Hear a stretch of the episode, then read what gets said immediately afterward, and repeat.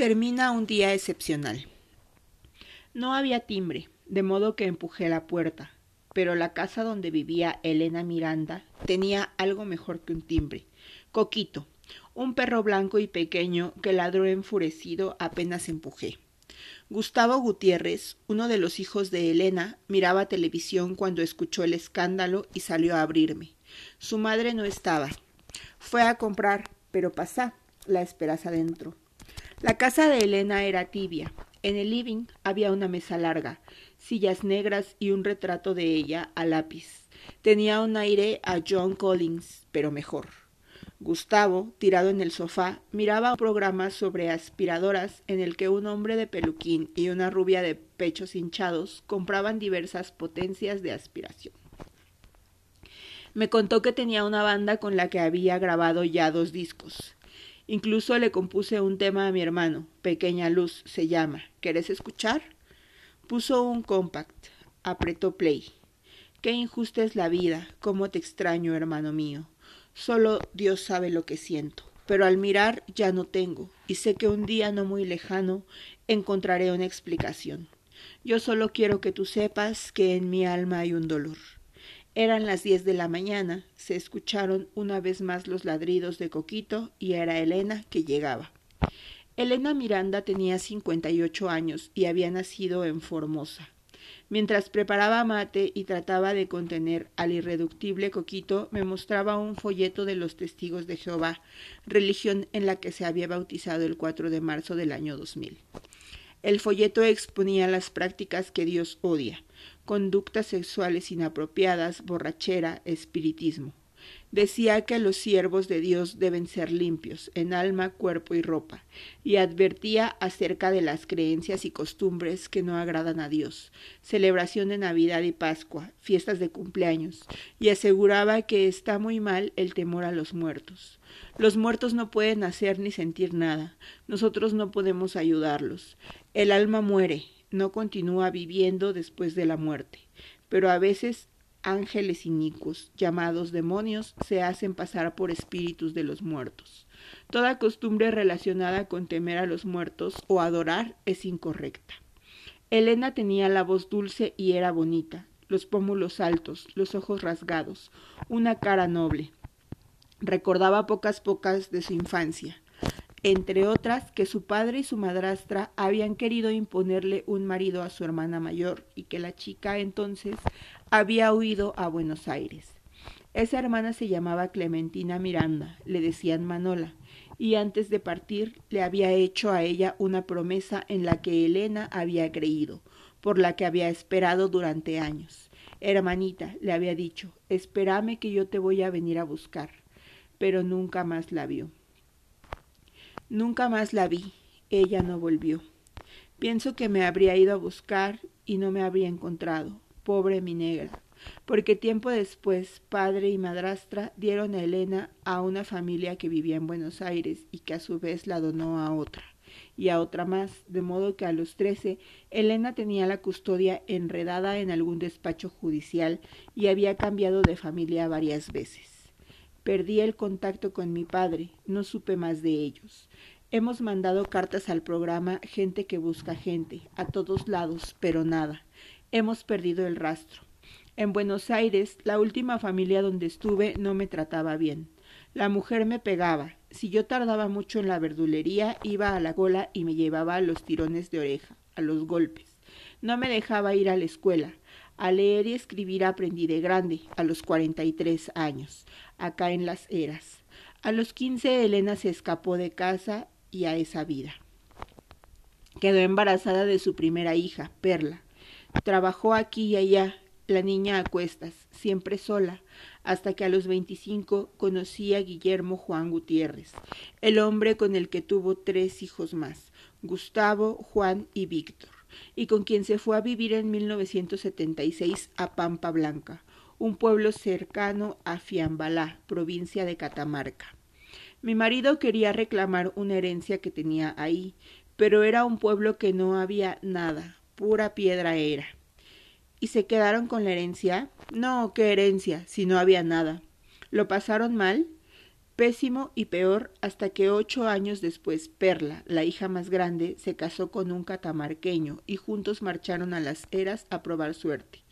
Era 1984.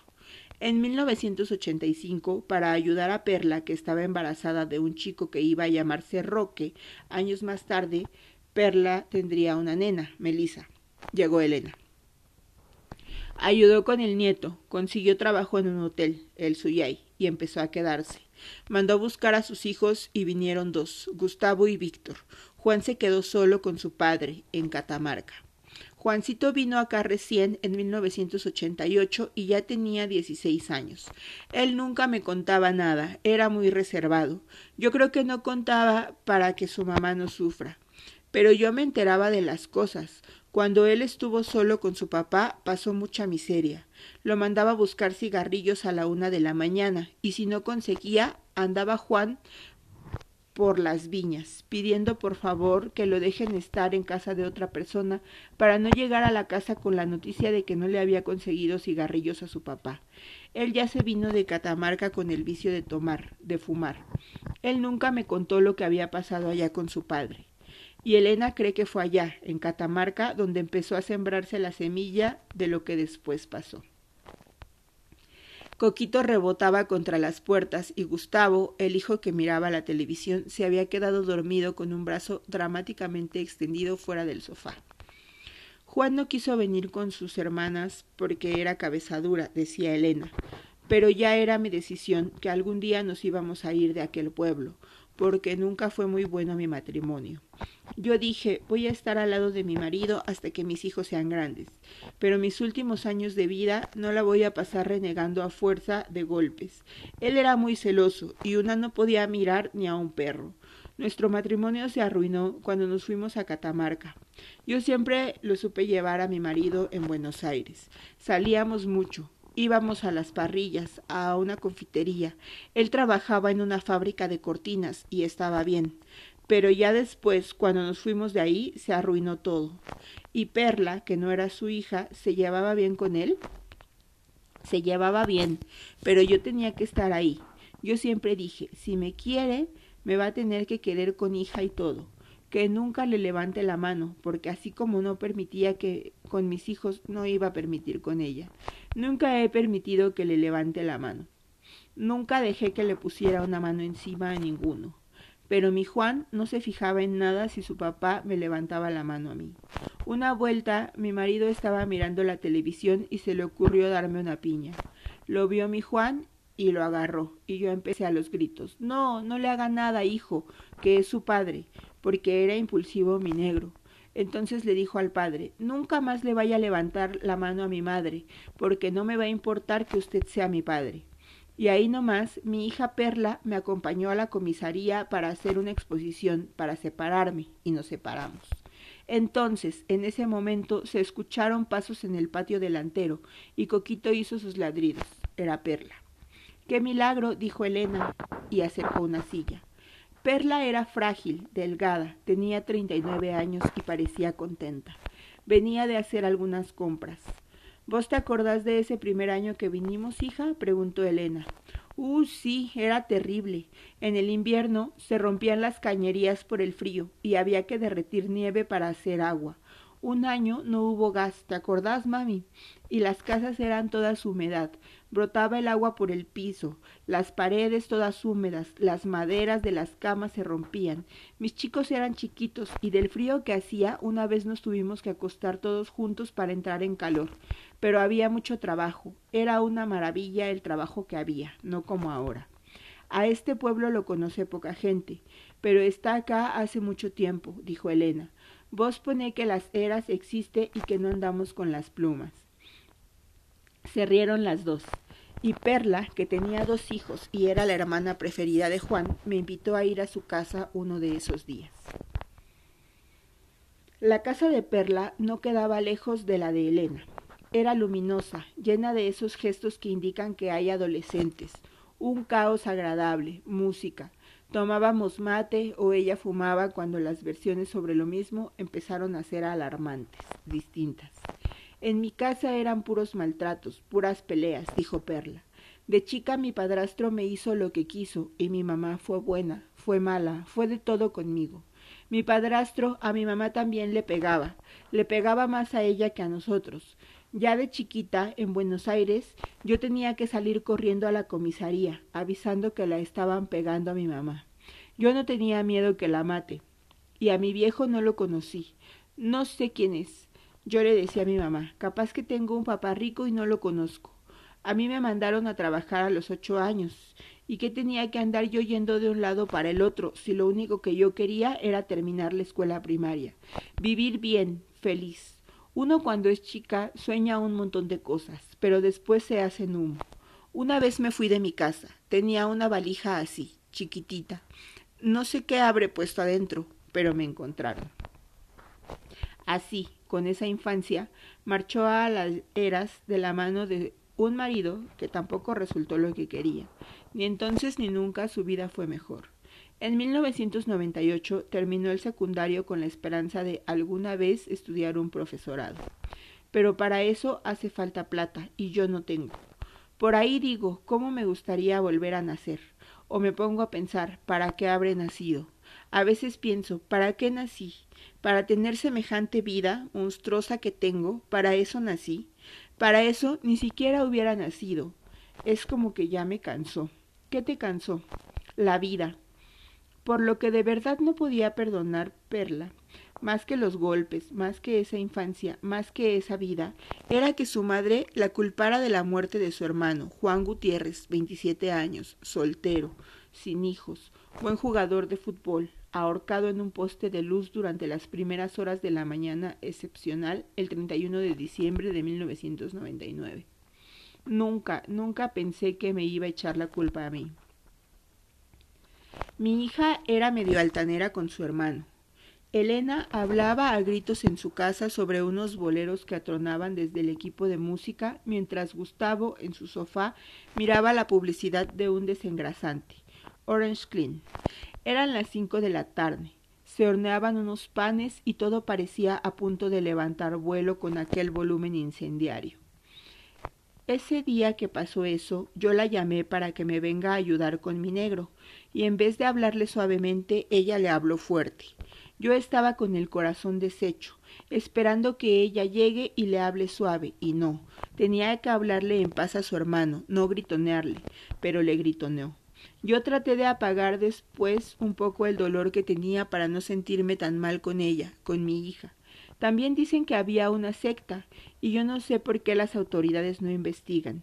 Dicen que había unos jóvenes que se juntaban en la plaza y una lista que decía que tal día tal joven se iba a quitar la vida en tal fecha, y que después de esa fecha nunca más iba a pasar nada.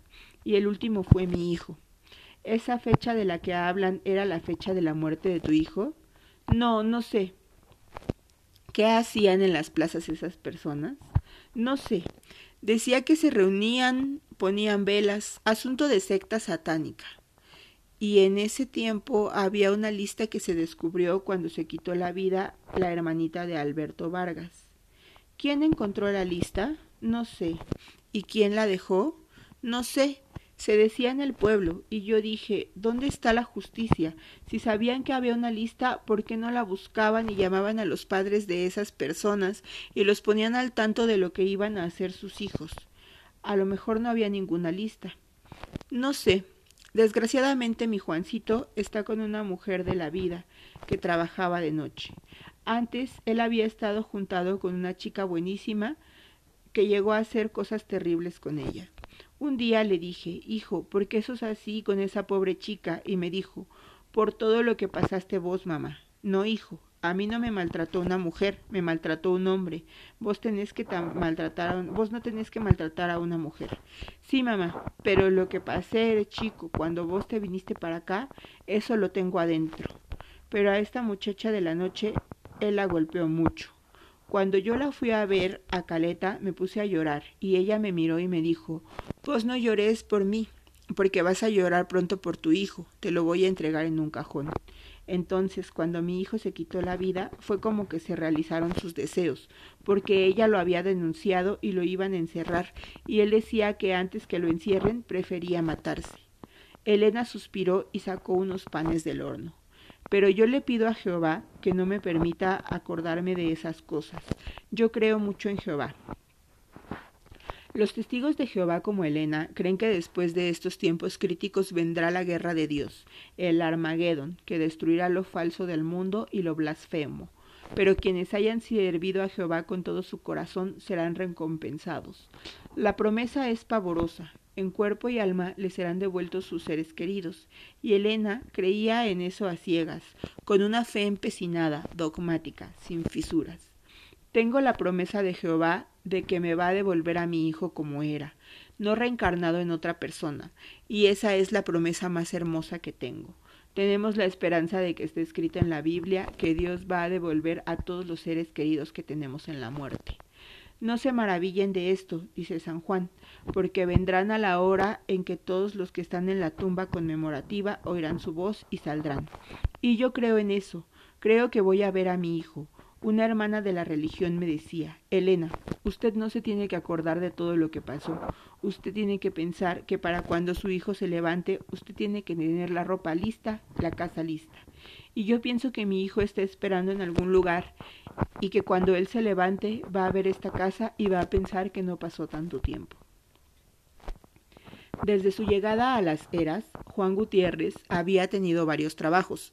Se había convertido en una pieza fundamental y talentosa del equipo de fútbol del Vía Libre, y le gustaba sobre todo ir a casa de Perla, su hermana preferida. Todas las tardes ahí tomaban mate, miraban televisión, conversaban. A mediados de diciembre de 1999, Juan le llevó a Perla un regalo para Melisa, la sobrina que cumpliría 15 años en julio de 2000.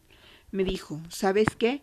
Le compré algo a Melisa, recordaba Perla, y lo abrí. Era una cajita y una medallita de quince, un corazón. Ay, qué bonita que está, le digo. Bueno, vos le entregas en el cumpleaños, y me dice, guárdamela, vos acá, no vaya a ser que me roben. Como él vivía en un albergue, bueno, le digo, yo te lo guardo, pero ¿por qué la compras ahorita si todavía para junio falta un montón? Y me dice, no, por las dudas, a ver si me quedo sin trabajo y sin plata. Y le digo, ay, pero mira que si te quedas sin trabajo ahora, hasta junio no vas a conseguir otro. No, dice, vos guardámela y le das. No, le digo, yo te la guardo, pero para el cumpleaños se la entregas vos.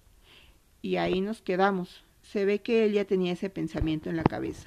Tenía problemas con la justicia. Se había juntado con una chica de la noche y un día le pegó, le pegó mucho, la dejó internada, casi la mata. La fuimos a ver con mi vieja Caleta y estaba esa chica pobre. A él le tenía que llegar la sentencia de los golpes de esa chica en el 2000 y me dijo, antes que me encierren me mato. La tarde del 29 de diciembre de 1999, Juan fue, como todas las tardes, a casa de su hermana. Sus sobrinos encendieron la radio y él, devoto de la tele, la tele, Perla planchaba. Yo le decía, Juan, Juan, pero ni bolilla. Es que él se penetraba en la tele. Después me dice, ¿puedo tomar agua? Y le digo, sí. Más vale, si querés, pone agua y hace mate. Y al rato, ¿puedo llamar por teléfono a la radio? Estaban pasando cumbia y él dejó un mensaje grabado. Mandó saludos para sus hermanos y sus sobrinos, pero a mi mamá y a mi padrastro no los nombró.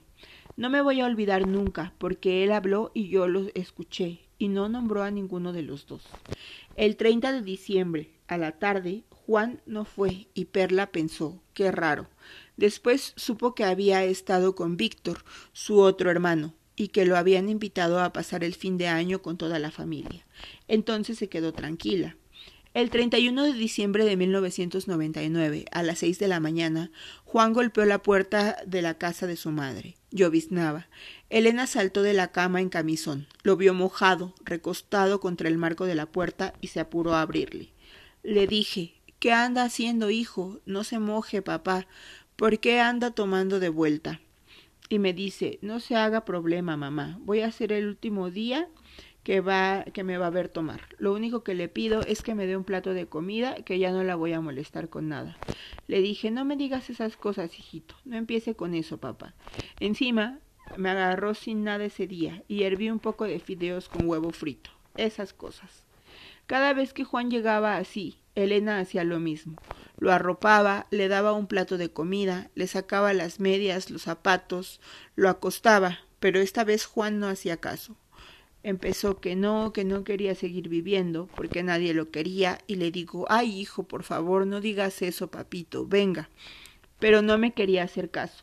Así que estuve luchando como una hora para llevarlo a la cama y no hubo caso. En esos días mi negro me estaba ayudando a hacer un paredón en el fondo para separar esta casa de la del vecino. Entonces le digo, acuéstese, hijo, así cuando se levanta terminamos el paredón. Y me dice, no, mamá, la tendrá que ayudar mis hermanos a terminar el paredón, porque yo ya no la voy a ayudar. Y fue hasta el paredón y lo golpeaba y decía, sépalo, mamá, que este paredón nunca se va a caer, porque la levantamos entre usted y yo. Se subió al paredón y se sacó la campera. Esta campera me la regaló usted, mamá, y usted me la va a poner en el cajón. Ahí ya no di más, y entonces la llamé a mi hija. La llamó a Perla. Y si aquella madrugada Elena no hubiera llamado a Perla, y si antes Juan no hubiera conocido a aquella mujer, o si la hubiera conocido, pero no le hubiera pegado, y si no hubiera llegado nunca a las eras, pero tampoco se hubiera quedado solo con su padre en Catamarca, y si Perla no se hubiera mudado a ese pueblo con su marido, y si antes Elena no se hubiera escapado de aquella casa en Buenos Aires, y si finalmente y más fácil Clementina Miranda, le decían Manola, hubiera cumplido la promesa, hermanita, te voy a venir a buscar, entonces quizás Elena hubiera sido empleada de banco en Buenos Aires, o madre de familia en Florencio Varela, o profesora soltera en Santa Fe. Pero todo eso había sucedido, y de un modo implacable todo empezaba a suceder. A las siete menos cuarto de la mañana, cuando sonó el teléfono en su casa, Perla estaba durmiendo, pero le bastó escuchar el llanto de su madre para vestirse y correr. Roque, su hijo de dieciocho, preguntó qué pasaba. Perla dijo algo con la abuela y se fue apurada. Roque se vistió y salió detrás. Cuando Perla llegó a casa de Elena, la encontró llorando y a su hermano hecho una cuba. Venís borracho y la hacés llorar a la mami, le gritó. Una borrachera tenía, pero una borrachera, recordaba Perla.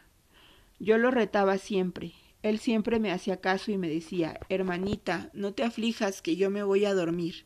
Y le dije, ¿cuántas veces te dije que no vengas borracho a hacer llorar a la mami?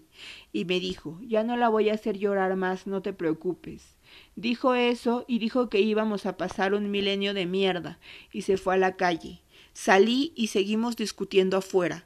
Estaba Roque y le digo, déjalo al tío, ya se le va a pasar. Me voy adentro, la veo a mi vieja y le dijo, dejar de llorar, mami, ya se va a tranquilizar. Entonces Elena la miró revuelta en odio y escupió, dos grados por encima del desprecio. ¿Qué le dijiste a tu hermano para que se ponga así? Mi hija también tiene la culpa. En vez de hablarle suavemente, le habló fuerte. Fue como decirle matate. Para mí que cuando mi hijo estaba fuera, ella le dijo algo. Así que la agarré y la sacudí y le dije ¿Qué hiciste con tu hermano? ¿Qué hiciste con tu hermano? Perla y Elena se trenzaron en una discusión banal. Me dijo que yo era la hermana mayor, que no era capaz ni de cuidarlo. Los minutos pasaban, cinco, diez, quince. Elena temblaba y de pronto se dio cuenta. Le dije a mi hija que hiciera lo que quisiera, que yo me iba a buscarlo. Entonces me vestí y salí. Salieron en caravana. Perla, Roque, Elena. Fue Roque el que lo vio primero, el cuerpo del tío pendiendo de un cable, ahorcado en plena calle, colgado de un poste de la luz. Cuando doblamos la esquina de la casa de mi vieja, decía Perla, veo a la policía. Y Roque pegó el grito. ¿Qué hiciste? levantó la vista, y lo veo ahí. No podía, no, para mí no era él si fue un ratito que nos demoramos, si fue un ratito. Los vecinos no habían hecho nada para detenerlo. Tratándose de Juancito, pensaron era una broma. Tuvo todo el tiempo del mundo para trepar a una pequeña pared de ladrillos y enroscarse el cable al cuello. Después saltó. Cuando su sobrino, su hermana y su madre lo vieron, flojo, ridículo, de madrugada, no entendieron. Elena fue la primera en correr. Sacudía a un policía. Baje a mi hijo. Baje a mi hijo. pero no hacía caso. Nadie se acercaba a ayudarme. Entonces le digo, baja a tu hermano, baja a tu hermano de ahí. Y me dice, mami, no le puedo aflojar, no le puedo aflojar el cordón. Entonces agarro y levanto a mi hijito para arriba para que ella pueda aflojar el cordón. Y ahí lo bajamos entre las dos y él se cayó conmigo. Se cayó arriba mío y estaba con sus ojitos abiertos, como diciendo, Mamá, perdóneme, perdóneme. Eran las siete y cuarto de la mañana. A las doce en punto de la noche Perla y su hija Melisa, un espectro, una nena morena. Salieron de la sala velatoria y se sentaron en el cordón de la vereda. Hacía calor, había música en las calles, y de pronto el cielo se llenó de fuegos de artificio. Era el fin del milenio, el último minuto de un día excepcional. Yo lloraba y mi nena lloraba y me decía, ¿por qué, mami? ¿Por qué? ¿Qué sé yo, mi amor? ¿Qué sé yo por qué? De la sala llegaba el olor imborrable de las coronas ácidas. Durante años, Juan Gutiérrez fue el último suicida, pero el 3 de enero de 2003, Marcos Iván Barrientos, de 12 años, se ahorcó en su casa utilizando una manguera. Lo encontró su hermano, un chico de 8. El 23 de enero, una mujer intentó colgarse de uno de los árboles del matadero municipal, pero fue detenida por la policía. Ese mismo mes, un hombre viejo se tiró al vacío desde el último piso del hospital. El 28 de abril, Jorge Alejandro Ruiz, de 25 años, usó el cinturón de su pantalón para colgarse en uno de los arcos de la cancha de rugby del camping municipal. El 4 de mayo, Jonathan Emanuel González, un chico de 16 años, a quien todos llamaban Pan Triste, amigo íntimo de Ruiz, se ahorcó en la escalera del tanque de agua del mismo camping. El 8 de junio, Ignacio Palacios, un empleado municipal de 25 años, usó una soga para colgarse del travesaño del arco de la cancha de fútbol del club Tehuelches. En agosto, un hombre de 62 años que estaba siendo investigado por la violación de una nena de 12 se ahorcó en su casa. Una mujer chilena de 41, empleada doméstica, hizo lo mismo en un galpón. El 3 de septiembre, un hombre de 57 años se colgó de un árbol en el campo. A Elena las muertes nuevas le duelen, pero no se inmuta. Ella cree empecinada en la esperanza que su nueva fe le tiene prometida. Volverá a encontrarse con su hijo. Para ese día se prepara. Por ese día terminó de levantar el paredón y ahora espera. La ropa lista, la cama hecha.